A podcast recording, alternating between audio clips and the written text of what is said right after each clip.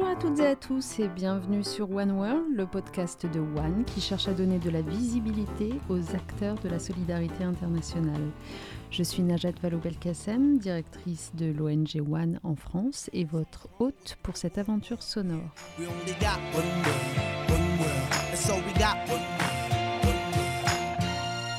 En août dernier, une nouvelle loi sur le développement solidaire a été adoptée en France. Elle cherchait à instaurer une politique dite plus inclusive, à la hauteur des enjeux d'aujourd'hui dans le monde, euh, en faisant de la solidarité internationale un pilier de la politique étrangère française. Quelque temps après l'adoption de cette loi, un sommet France-Afrique s'est tenu à Montpellier, euh, d'ailleurs sous l'égide d'Emmanuel Macron lui-même, et des voix nombreuses s'y sont élevées pour qu'on cesse de parler d'aide au développement, qu'on remplace cette notion par la notion de partenariat.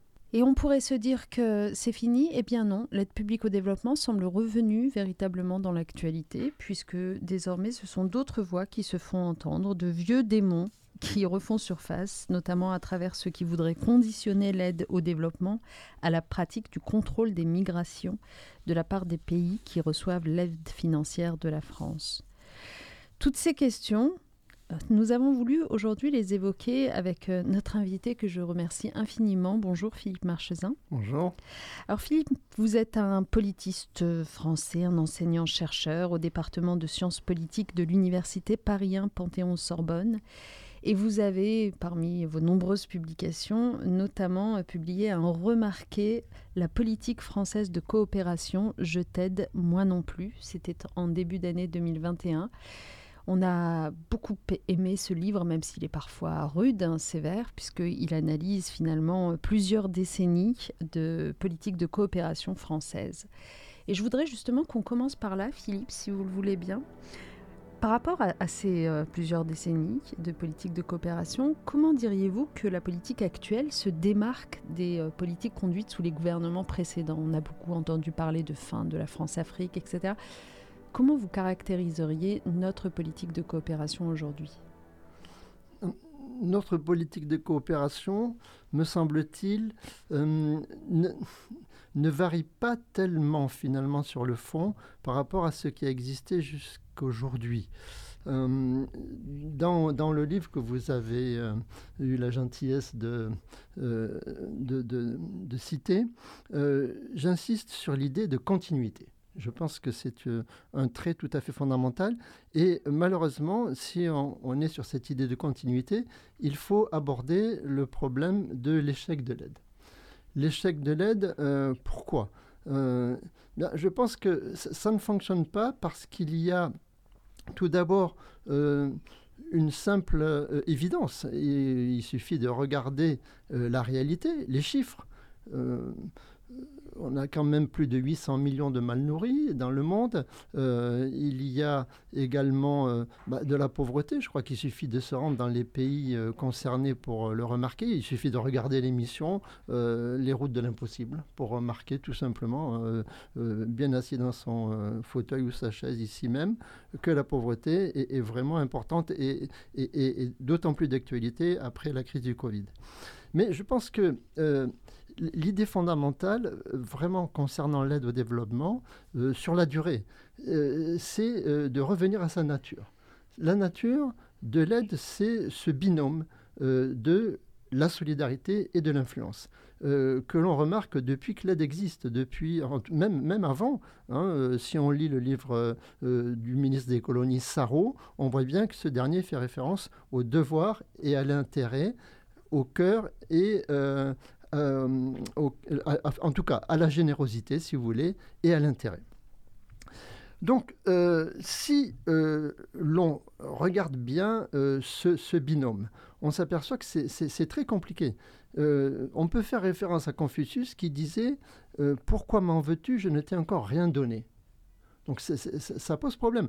Le mot gift, le mot gift en anglais signifie cadeau, en allemand signifie poison.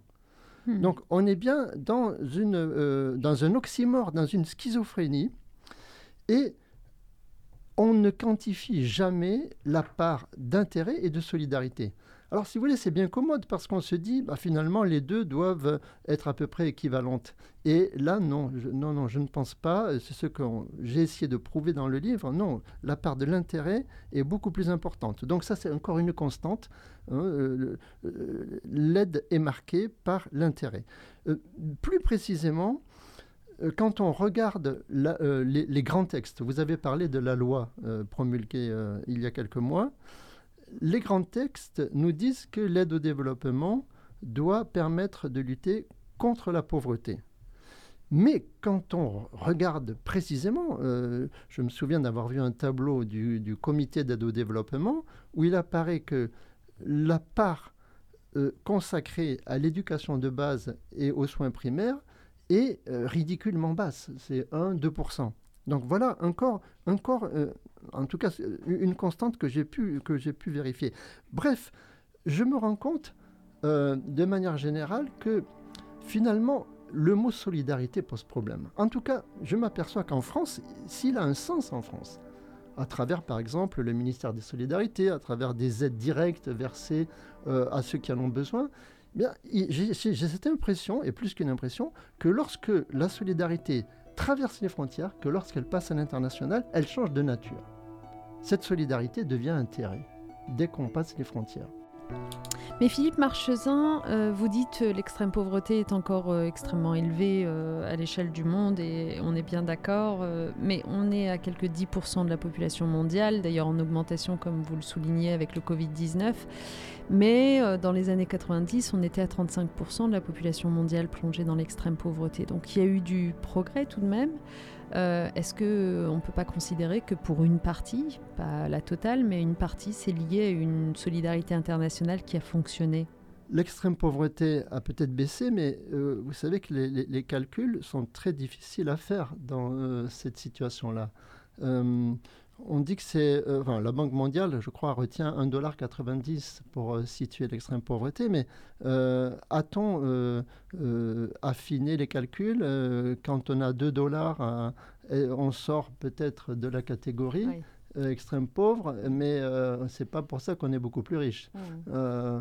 je me souviens d'une estimation faite de la classe moyenne par euh, je ne sais plus quel organisme, et c'était à peu près 300 millions d'individus, la classe moyenne en Afrique. Et le Crédit Suisse, la banque Le Crédit Suisse, euh, euh, estimait que la classe moyenne en Afrique s'élevait à 19 millions d'individus. Donc, voyez-vous, il, y a des, des, différences énormes dans hmm. le calcul. Euh, de toute façon, je pense qu'on peut faire beaucoup mieux. Euh, il faut aller au-delà, je crois, de ces, de ces calculs ou de ces impressions. Moi, je suis persuadé qu'on peut faire beaucoup plus en matière de lutte contre l'extrême pauvreté, c'est clair. Hmm. nous aussi. Et est-ce que vous iriez jusqu'à dire qu'il faudrait relever le fameux seuil de 1,90$? Peut-être que ce n'est pas, euh, pas un bon indicateur, justement oui, de toute façon, euh, les concernés apprécieraient certainement. Euh, euh, bon, il faut bien mesurer à un moment donné. en tout cas, il me semble qu'il y a beaucoup de pistes, beaucoup de pistes pour faire mieux. Et, et, justement, nous, nous, échouons, nous échouons. Et il y a déjà eu une loi en, en 2014 qui prévoyait euh, l'intérêt de lutter contre la pauvreté et l'extrême pauvreté. Euh, quel a été le résultat? Moi, je, me pose la question.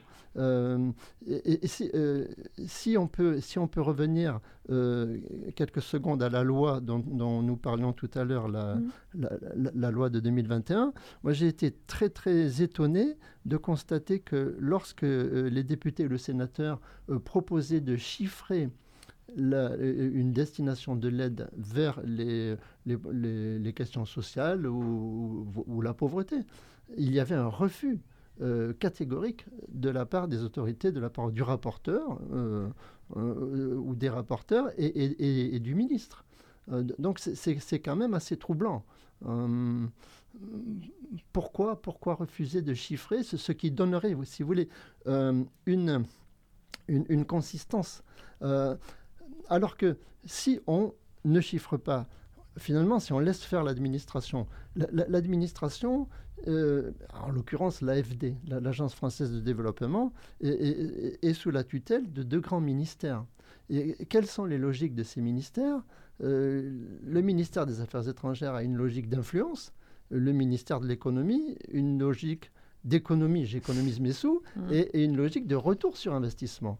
Donc, euh, cette administration est doublement bridée et en même temps, elle est sous l'influence très forte, me semble-t-il, de la diplomatie économique et de ses déclinaisons.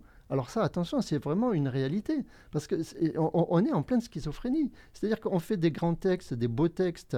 Euh, d'ailleurs, la loi, je dirais, euh, pour reprendre les termes du Conseil d'État, euh, est une loi bavarde, je trouve, hein, la, dernière loi, parce que bon, je, je, l'ai lu, j'ai pris du temps. c'est vraiment long. bien. et finalement, dans la pratique, concrètement, on fait tout autre chose. Mais ça veut dire que dans l'absolu, si vous aviez, euh, si vous étiez aux responsabilités comme président de la République ou premier ministre et que vous deviez revoir justement cette organisation, vous mettriez euh, l'Agence française de développement sous la tutelle de quel ministère? Parce que alors, pas évident, tout d'abord, je créerai un, je recréerai un ministère de plein exercice du développement. Ouais, du développement. Pourquoi? Parce qu'il y aurait un portage politique puisque actuellement, le directeur général de l'AFD, qui peut faire qui peut paraître être euh, finalement secrétaire d'État euh, au développement, euh, est sous cette double tutelle. Mais quid de la logique de solidarité ou de développement, puisqu'il est doublement bridé dans un sens qui n'est pas celui de la solidarité? Première chose. Deuxième chose, je créerai une structure qui n'utiliserait que des dons. Je m'explique si le système actuel ne fonctionne pas, eh bien, faisons l'inverse. Quel est le système actuel? Le système actuel, c'est euh, quand Jean-Yves Le Drian dit, il martèle au Sénat, il dit l'aide au développement est un pilier de la politique étrangère. Laurent Fabius, pour reprendre que les derniers, hmm. Laurent Fabius a dit la politique d'aide n'est pas autonome, n'est pas une politique autonome. Et ça, c'est constant. J'ai consulté euh, énormément d'archives, c'est constant depuis très longtemps. Oui, voilà, ce que vous dites, c'est que finalement, quelles que soient les, euh, les, colorations politiques, euh, tous les ministres des Affaires étrangères ont considéré que la politique d'aide au développement était partie prenante d'une politique géopolitique, en fait, plus large. Alors moi, ce que je ferais, puisque vous me posez la question, je créerai une structure qui justement serait détaché de la politique étrangère.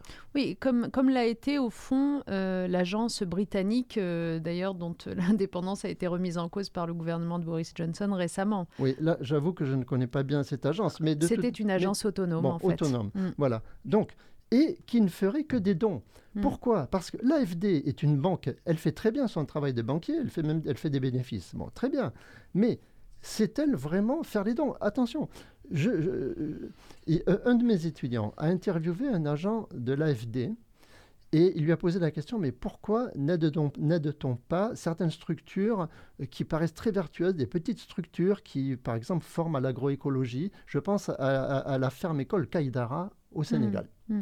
Euh, il y a un très bon petit reportage qui dure cinq minutes euh, ça s'appelle L'Esprit sorcier Kaïdara. Je, vraiment, je, conseille euh, de, regarder ce petit exemple où, avec quasiment rien, il y avait de la poussière, de la, de la, terre de, mauvaise qualité, eh bien, quelqu'un a fait une, quelque chose d'extraordinaire. Du maraîchage, une oasis, enfin, extraordinaire. Hmm. Vraiment très intéressant.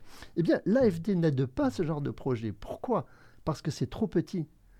L'AFD explique que euh, euh, euh, instruire ce genre de projet, travailler sur ce genre de projet prend autant de temps que pour un grand projet. Et l'AFD a peur, si, vous voulez, que la structure en question n'ait pas les reins assez solides pour rembourser le prêt qui lui serait consenti. Et de toute façon, elle travaille sur des, prêts beaucoup plus importants. Hmm. Donc là, il y a une limite évidente. Donc je créerai cette structure qui aurait pour mission d'administrer des dons et de, euh, de travailler soit dans euh, la sécurité alimentaire, l'éducation de base ou les soins primaires. Et, dernière, et, et, et dans cette structure-là, je mettrai des agents qui auraient des valeurs congruentes avec celles de la coopération. Parce que actuellement, ce sont les diplomates qui euh, distribuent l'aide. Et les diplomates ne sont pas formés pour ça, je suis désolé. Moi, j'enseigne depuis une trentaine d'années dans des masters de développement. On forme des, des milliers de jeunes qui ont l'esprit pour ça. rappelons-nous ce que disait André Postelvinet, l'ancien directeur général de la Caisse centrale de coopération économique dans les années 50, 60, 70. Il disait, mais ceux qui administrent l'aide ne connaissent pas les pauvres. Ils ne les connaissent pas, ils ne les fréquentent pas, ils ne savent pas qui c'est. Comment voulez-vous que ça marche? Il faut des gens qui soient euh, en empathie avec ces gens-là et qui aient envie de le faire, qui aient envie. Et c'est pas du tout sûr que les, les, gens qui s'en occupent actuellement aient envie de le faire. C'est pas du tout en sûr. En fait, on a l'impression qu'il y a deux, il y a quasiment deux métiers différents dans cette, cette aide publique au développement, parce qu'il y a ce que vous venez d'exposer, c'est-à-dire la nécessité d'aider des acteurs, même petits, sur des projets très, enfin voilà, dimensionnés à taille humaine euh, en fonction des acteurs qui les portent. Et puis il y a aussi la nécessité, ben, finalement, euh, d'allouer parfois ces dons ou ces prêts, parce que parfois des prêts se justifient, ben, à des États, euh, à des gouvernements. Donc il y a aussi une, une dimension diplomatique malgré tout les, seuls acteurs que vous ayez pour interlocuteurs quand vous faites de l'aide publique au développement, ce n'est pas des associations et des ONG, c'est aussi des États. Euh, et y compris d'ailleurs pour soutenir des secteurs sociaux, euh, vous avez bien besoin euh, que ce soit l'État qui prenne en charge les infrastructures de santé ou d'écoles qui, qui vont pouvoir être créées grâce à cette aide. Donc j'ai presque envie de dire en vous écoutant qu'il faudrait qu'à côté de l'AFD ou à l'intérieur de l'AFD actuelle, existe finalement un service qui s'adresse mmh. davantage aux petits projets, comme vous dites, et qui passe davantage par le don. Bien sûr, que, nous apprend l'histoire de l'aide? L'histoire de l'aide nous montre que du côté du donateur, l'idée c'est vraiment de garder le maximum mmh. de, euh, de l'aide. Moi, j'ai bon, retrouvé un texte des, années 70, mais euh, même des textes plus récents, où on voit que le taux de retour euh, parfois, souvent, c'est-à-dire la part de l'aide qui revient dans le pays donateur s'élève à 80%, ce qui est énorme. C'est énorme. énorme. Euh, mm. J'ai retrouvé une statistique sur le PNUD, l'aide mm. revient à 300%. Peut-être pour nos auditeurs, euh, préciser comment se fait ce retour exactement. Donc ce retour, ça peut être les salaires, euh, c'était les salaires des coopérants, mais les salaires des experts. Si vous regardez les salaires des experts, c'est quand même très important. Mm. Bon, euh, et, l'expertise locale est peu utilisée. J'ai retrouvé un texte où, euh, dans le cadre du, du, FASEP, me semble-t-il, le Fonds d'aide et de soutien aux entreprises, le taux d'expertise locale ne peut dépasser 10%. Donc, alors, euh, non, si on veut aider les, structures locales, eh bien, euh, euh, acceptons une, une, expertise locale plus importante. Hmm. Donc, moi, ce que je ferais, si vous voulez, c'est que je, je, prendrais en compte cette double, si vous voulez, cette, ce double constat que du, de, de, la part du donateur et de la part du receveur, il y a vraiment d'énormes problèmes. Donc, il vaut beaucoup mieux, me semble-t-il, aller directement vers ceux qui en ont besoin. Et, ceux qui en ont besoin, Bon, alors oui, je comprends, les États peuvent très bien avoir des politiques sociales, oui, mais on sait très bien que ces politiques sociales sont caractérisées euh, bon, par, euh, par, par, la fongibilité et, on sait très bien que tout est dans tout et finalement, euh, bah, il n'y a pas grand-chose qui arrive au bout de la chaîne. Donc non, moi je dirais le principe, c'est d'aider le plus possible directement l'intéressé. Mmh. Pour moi, c'est fondamental. Comme ça, on, on, on En fait, euh, ce serait l'aide publique au développement du dernier kilomètre. quoi. C'est vraiment aller euh, jusqu'au bout. Mais, euh, c'est un peu... Honnêtement, c'est un peu ce que les ONG, ont, dont la nôtre, hein, ont beaucoup porté dans le débat parlementaire qui a eu lieu autour de la loi qu'on est en train d'évoquer on peut reconnaître à cette loi quand même qu'elle est un peu plus, efficace euh, en termes, par exemple, de focale sur les pays qui en ont le plus besoin, les pays où l'extrême pauvreté est la plus concentrée, euh, en termes de focale sur les secteurs sociaux, sur la question de l'égalité femmes-hommes. Peut-être qu'on n'est pas allé, comme vous le dites, et puis surtout euh, plus ambitieuse avec le 0,7% qui est enfin euh, inscrit dans la loi, euh, mais peut-être qu'elle n'est pas suffisamment ambitieuse, comme vous le dites, sur comment est-ce qu'on arrive aux individus les plus concernés. Mais disons que arriver aux individus les plus concernés, est-ce que ça permet, ça c'est une vraie question que je vous pose, est-ce que ça permet d'espérer qu'un jour les politiques publiques du pays concerné euh, soit amené à évoluer dans le bon sens. C'est-à-dire, euh, est-ce que ben, pendant ce temps-là, euh, vous n'avez pas suffisamment accompagné les États en question pour reconstruire un système social, scolaire Voilà. Oui, mais là c'est très compliqué parce que on peut toujours, parce peut toujours demander aux partenaires, l'accompagner, on, retombe vite dans la conditionnalité de toute façon. Bon, par rapport à la loi, vous dites oui 0,5, 0,7%. Je pense que ce n'est pas un problème de quantité. Dans les années 60, l'aide française était à plus de 1%. Plus de 1%. C'était la première au monde, devant les États-Unis. Euh, le problème, c'est que la moitié allait au dom-tom. Et donc, euh, de toute façon, même il y aurait 2-3%, si ça ne va pas dans le bon sens, euh, hmm. ça ne sert pas à grand-chose. Alors, je pense qu'il y aura un bon test, ce sont les dons des crédits de paiement, hmm. puisque dans la loi, on voit qu'il y a des, des, dons prévus pour les crédits de paiement à 4, 5, 6 milliards. C'est même une avalanche, on, est très étonné, mais bon, très bien. Mais attention, qu'entend-on par don Soyons clairs, là je pense qu'il y a un effort de clarification à faire absolument. Hmm. Parce que si c'est pour faire, alors si on dit éducation et que l'on fait de la francophonie, désolé, c'est pas de la solidarité, c'est de l'influence. Si on fait du C2D, ce qu'on fait beaucoup, c'est-à-dire contrat des endettements développement. Ce matin même, j'ai entendu à la radio qu'il y en avait un nouveau en Côte d'Ivoire. Si on lit euh, ce qu'est un C2D, on nous dit que c'est fait pour lutter contre la pauvreté. Mais actuellement, c'est bien un C2D qui finance le métro d'Abidjan. Et euh, dans, ces, dans ce genre de projet, il y a un effet vitrine très important. C'est-à-dire que on finance avec de l'aide pour commencer, et puis on se dit, bah, tiens, les autres euh, achèteront ensuite cette structure. D'ailleurs, je me souviens d'entreprises qui, lors de la construction du métro du Caire, disaient, même si on perd de l'argent, ça nous est égal. On préfère quand même continuer parce qu'on nous achètera d'autres euh, d'autres métros. Hmm. Et ça me rappelle ce qu'ont fait les États-Unis en Indonésie au début des années 50 au début, ils ont donné du soja. Hmm. Et quand les gens se sont bien habitués au soja, ils l'ont vendu. Bien sûr. Donc, moi, ce qui, la question que je pose, c'est ces crédits de paiement extraordinaires, euh, comment seront-ils utilisés? Et là, on pourra commencer à émettre une opinion. Là, on pourra commencer à dire oui, ça va dans le bon sens ou non. Mais pour le moment, non, moi je ne peux rien dire, puisqu'il y a une loi. Oui, ben, oui, il y a un texte, d'accord. Mais voyons comment l'argent sera utilisé. S'il est bien utilisé, c'est-à-dire pour euh, les besoins primaires, oui, d'accord, moi je suis d'accord, c'est très bien. Si c'est pas le cas, non. Une chose qui, est assez évidente pour vous comme pour euh, moi, Philippe, c'est que évidemment l'aide publique au développement, elle doit avoir pour objectif premier euh, la solidarité, la lutte contre l'extrême pauvreté, extraire de l'extrême pauvreté les populations qui y sont plongées. Parfois, on a le sentiment que c'est pas forcément clair aux yeux de tout le monde. Est-ce que vous avez l'impression, vous, que tout le monde comprend bien ce qu'on entend par APD non, je pense que euh, non seulement tout le monde ne comprend pas bien, mais je dirais que même chez ceux qui comprennent bien, euh, je dirais que l'aide finalement n'est pas prise au sérieux. Et, ça ne date pas d'aujourd'hui.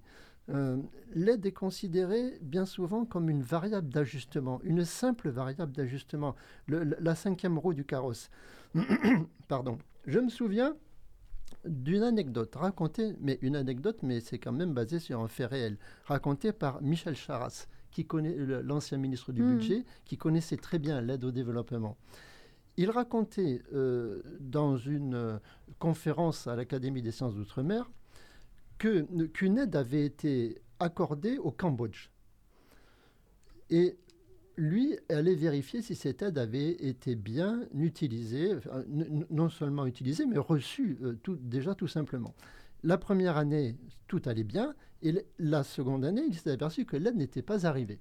Et il s'est posé la question, mais pourquoi? Il s'est adressé au ministère concerné en France, et à l'époque, le ministre était Roland Dumas, qui lui a expliqué qu'il y avait eu une réunion quelconque euh, en Pologne, et que, euh, euh, en tout cas, que la Pologne était concernée par cette réunion internationale et que la France avait besoin de la voix de la Pologne hmm. pour une organisation internationale. Hmm. L'argent qui était prévu pour le Cambodge était parti en Pologne puisque on avait conditionné le soutien de la Pologne, enfin la Pologne avait conditionné son soutien au fait de refaire ses rues, les rues de Varsovie. Et les rues de Varsovie avaient été refaites avec la part de l'aide qui devait aller originalement au Cambodge. Donc, si vous voulez, ce n'est pas sérieux. Euh, il, fallait quand même attribuer ce qui était prévu là où, hmm. ça l'était et, prévoir autre chose si on voulait faire autre chose. De manière encore plus précise, j'ai remarqué euh, dernièrement que le président euh, Emmanuel Macron donc, a, donné deux interviews assez longues au journal du dimanche. il y a peu de temps, et euh, à Antoine Glaser et euh, son collègue qui ont euh, écrit un livre sur le piège africain de Macron. Bien.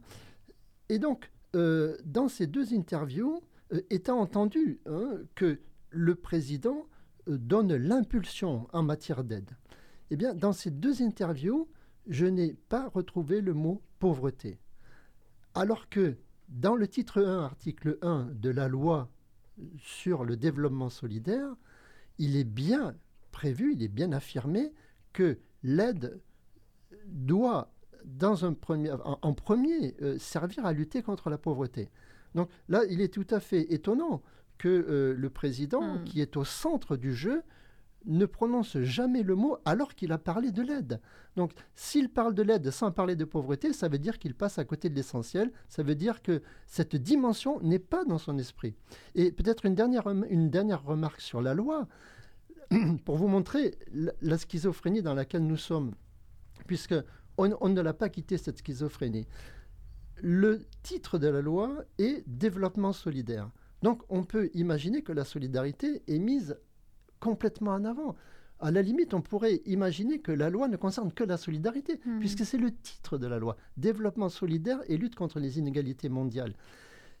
Et à l'intérieur de la loi, on s'aperçoit que ce n'est pas pareil, hein, puisqu'on dit que l'aide est un pilier de la politique étrangère, ce qui renvoie directement à l'intérêt. Et j'ai entendu quantité euh, de députés ou de sénateurs dire que la dimension influence était prépondérante. Donc là, il y a bien un problème, c'est que euh, je dis des choses agréables, mais je fais tout à fait autre chose. Donc dans le débat public, on, a vu, euh, je le disais, revenir euh, l'APD, alors pas forcément euh, toujours sous la meilleure forme, puisque on entend beaucoup maintenant de voix qui s'élèvent pour réclamer des conditionnalités. il en a été question au Parlement européen, par exemple, récemment, et puis dans la voix d'un candidat d'extrême droite plus récemment en France, des conditionnalités à ces pays que nous aidons et qui devraient, du coup, je mets des guillemets, bien garder leur migration, euh, retenir leur population, reprendre leurs délinquants, etc. etc. Philippe Marchesin, comment vous, voyez ces, appels à la conditionnalité de l'aide publique au développement? Tout d'abord, on sait très bien que la conditionnalité ne fonctionne pas.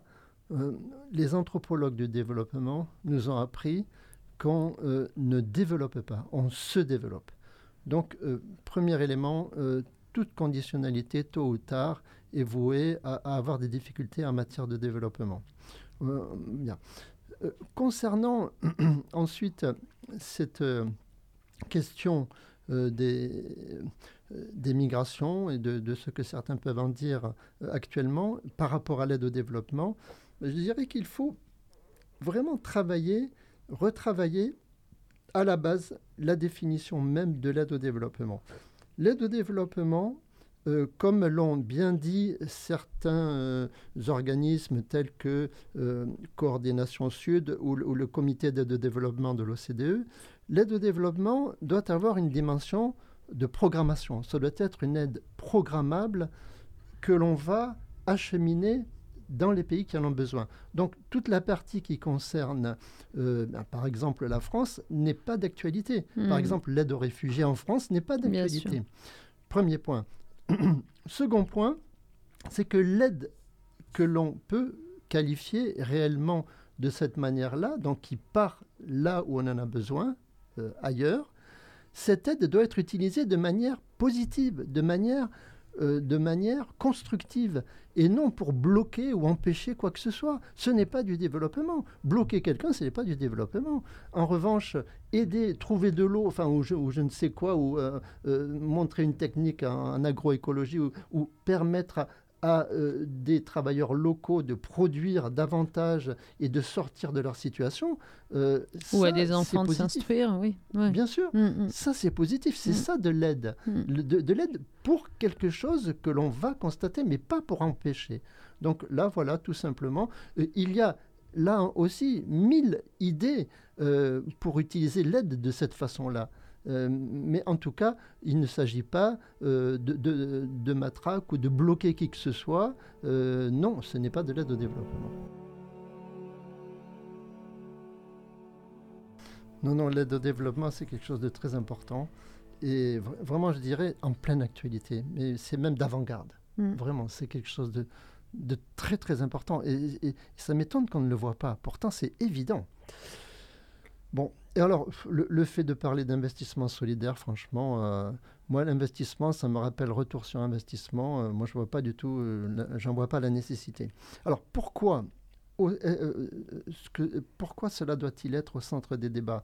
Eh bien, parce que aider, accompagner, alors, comme l'on a dit dans ce qu'on appelle le nouveau paradigme, faire avec et non pour. Alors ça, c'est très bien, hein, mes frères des hommes le fait déjà depuis 50 ans.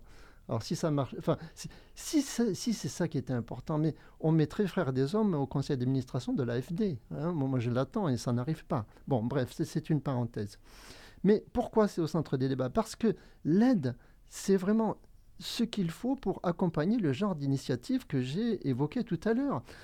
Bon, en Afrique, il y a beaucoup de terres inexploitées. Il y a du soleil. Aidons, aidons à trouver de l'eau. Et, on, va faire des choses extraordinaires. On va, on va fabriquer de l'emploi. L'emploi des jeunes est un grand problème qui est à nos portes. Et on pourrait démultiplier l'effet, par exemple, des filières locales. C'est fondamental. Comment se fait-il qu'actuellement au Sahel, on importe du lait en poudre européen? C'est vraiment incroyable une des principales richesses, sinon la principale richesse du Sahel, ce sont les cheptels. Comment n'arrive-t-on pas à avoir une autosuffisance euh, dans ce domaine-là?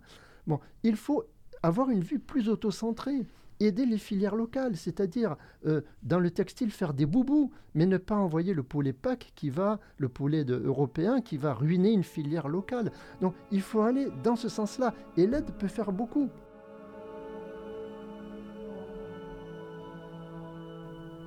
Donc, moi, ce que je pense important, c'est euh, attention, attention, parce que vous avez cité Montpellier euh, et, notamment Montpellier. Mais à Montpellier, j'ai bien fait attention. Les jeunes, ces fameuses pépites qui étaient interviewées, utilisaient certains termes. On voyait bien que c'était une, jeunesse éduquée. Et euh, d'ailleurs, Emmanuel Macron leur a dit, vous êtes le pouvoir de demain. Mais où était la jeunesse marginalisée? Les jeunes, des campagnes, les jeunes des bidonvilles, les jeunes paumés, les jeunes qui ne savent pas parler Où étaient-ils? Et de la même façon, dans le CPA, je ne vois pas ça. Moi, là, je vois un développement style start-up. Je vois à travers ce que fait Emmanuel Macron. Ça ne suffira pas. Au fond, euh, à l'échelle de ces pays euh, donc, euh, qui concentrent le plus d'extrême pauvreté, les problèmes, malheureusement, ils sont ils sont constants, on a l'impression qu'ils perdurent euh, depuis des, décennies et des décennies. Alors on évoque beaucoup euh, un état de corruption un peu endémique euh, dans ces pays. Est-ce que c'est, ce sont des choses que vous avez constatées, vous, et qui expliquent pour partie le fait qu'on n'arrive pas à sortir tellement de gens de cette extrême pauvreté, la corruption? Oui, ces scandales euh, sont, quotidiens et, malheureusement, on, les remarque, euh, on les remarque un peu partout. Euh, il suffit de voir le, train de vie d'une partie de, la société. Alors, pour ce qui est de l'Afrique, bon, on, sait qu'il y a autant de corruption en, Asie qu'en Afrique. sauf on, sait que l'argent de la corruption est, réinvesti sur place en Asie ce, qui n'est pas hmm. le cas ah, de l'Afrique. C'est intéressant ça. Hein et, euh, donc euh, là, je renverrai vraiment aux travaux de, Jacques Giry, qui nous a quittés d'ailleurs euh, il y a peu de temps. Mais il avait travaillé autant en Afrique qu'en Asie. Et il avait bien mis l'accent sur le lien qu'il y a eu en Asie entre les élites économiques et politiques. Alors qu'en Afrique, on, on a l'impression que les élites politiques font tout pour barrer la route aux élites économiques et euh, à la progression du secteur économique, empêchant de cette façon-là la constitution d'une vraie société civile. Parce qu'on mmh. parle beaucoup de société civile en Afrique, mais je suis désolé, il n'y a pas de société civile en Afrique. Bon, certes, il y a des gens qui défilent, des gens courageux, qui euh, font tomber des dictateurs, bravo, c'est très bien.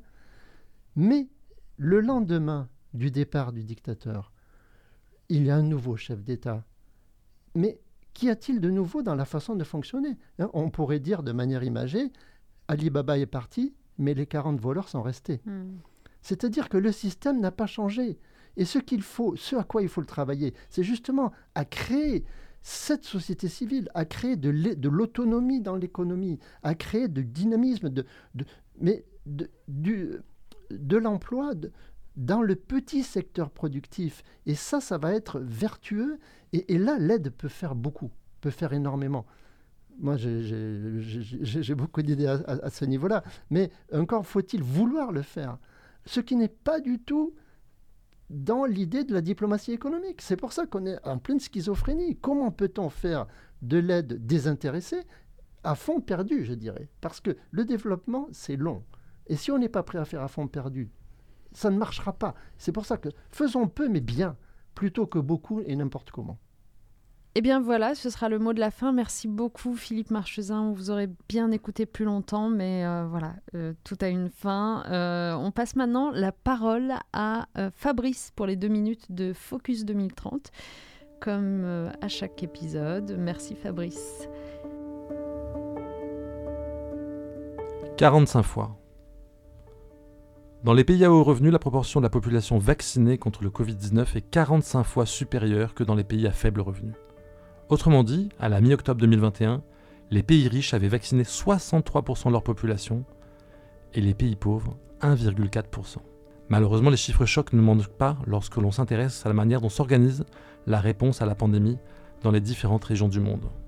La pandémie de Covid-19 a déjà fait près de 5 millions de morts selon les chiffres officiels, un bilan qui pourrait être 2 à 3 fois plus élevé en prenant compte des décès non recensés. Au moins 115 000 soignants, médecins, infirmières ont péri en raison de la pandémie sans avoir pu être protégés à temps. Pourtant, depuis l'homologation des premiers vaccins dans les pays ayant pu les acheter, le nombre de morts ne cesse de décroître, tandis que dans les autres pays, la crise sanitaire perdure. Mais comment en est-on arrivé là? En premier lieu, les pays riches, prêts à payer le prix fort dans un contexte de pénurie, ont accaparé les vaccins disponibles. En décembre 2020, soit avant même que l'Organisation mondiale de la santé n'approuve le premier vaccin, les pays de l'Union européenne et les États-Unis avaient déjà pré-réservé suffisamment de doses pour vacciner près de deux fois toute leur population, et le Canada plus de trois fois. Dans le même temps, aucun pays du continent africain ne s'était procuré la moindre dose. Pourtant, sachant que tous les pays n'auraient pas les moyens financiers de protéger leur population, la communauté internationale a mis en place, dès avril 2020, un mécanisme destiné à répartir équitablement à travers le monde les vaccins, mais aussi les tests et les traitements Covid-19. Ce mécanisme, c'est l'accélérateur ACT, ou ACT-A, une initiative pilotée par l'Organisation mondiale de la santé, qui comprend notamment COVAX, qui est l'outil de répartition mondiale des vaccins. COVAX devait initialement acheter et distribuer 2 milliards de doses à travers le monde, soit suffisamment pour vacciner le personnel de santé et les personnes les plus à risque dans 190 pays. Le problème? En 2021, les pays les plus riches ont continué d'accaparer la majorité des doses produites, et COVAX n'a pas été en mesure d'en acheter suffisamment. Et la France dans tout ça? Le moins qu'on puisse dire, c'est qu'elle n'est pas à la hauteur de l'engagement que l'on attend d'elle, tout du moins financièrement. La France était pourtant bien partie, puisque le président français a joué un rôle de premier rang, tant dans la création et le portage politique de l'accélérateur ACT que dans le partage de 120 millions de doses à destination des pays les plus pauvres. Mais lorsqu'il a fallu joindre le geste financier à la parole, la France n'a pas été au rendez-vous. Elle n'a contribué qu'à hauteur de 27% de ce que l'on attendait d'elle, compte tenu de sa richesse nationale. Quand la Suède, l'Allemagne, la Norvège ou encore le Canada ont contribué au-delà de ce qui était attendu de leur part pour le financement de l'accélérateur ACT. Si le gouvernement français ne semble pas avoir totalement saisi le principe d'une pandémie, que l'on ne contrôlera pas tant que certaines parties du monde n'ont pas les moyens de limiter sa propagation, les Françaises et les Français l'ont bien compris. 51% déclaré en mai dernier qu'il faudrait vacciner d'abord les populations les plus vulnérables et le personnel de santé, dans tous les pays en même temps, selon notre sondage. Merci Fabrice et euh, eh bien écoutez je vous dis euh, à la semaine prochaine pour un nouvel épisode de ce podcast. N'hésitez pas à le commenter comme d'habitude sur nos réseaux sociaux, sur le compte euh, Génération Activiste sur Instagram. En tout cas j'aurai grand plaisir à vous retrouver.